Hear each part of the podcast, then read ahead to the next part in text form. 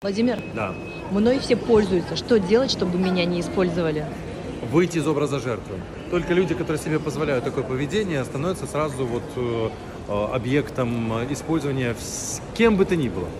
А, Если вам кажется, что вами все пользуются, сядьте, проанализируйте все ваши возможности, весь ваш тайминг, на что вы тратите свое время, А, проанализируйте круг своих знакомых, своих людей, с кем вы бы хотели общаться, продолжать и так далее. И поймите, от каких дел нужно избавиться, как поменять свой график в течение каждого дня, и с кем бы вы на самом деле хотели продолжать свой жизненный путь. И вот так беспощадно всех остальных взяли и выкинули своей жизни. Поверьте, станет легче дышать. А, еще и гардероб освободите от вещей, которые не носите, будет во.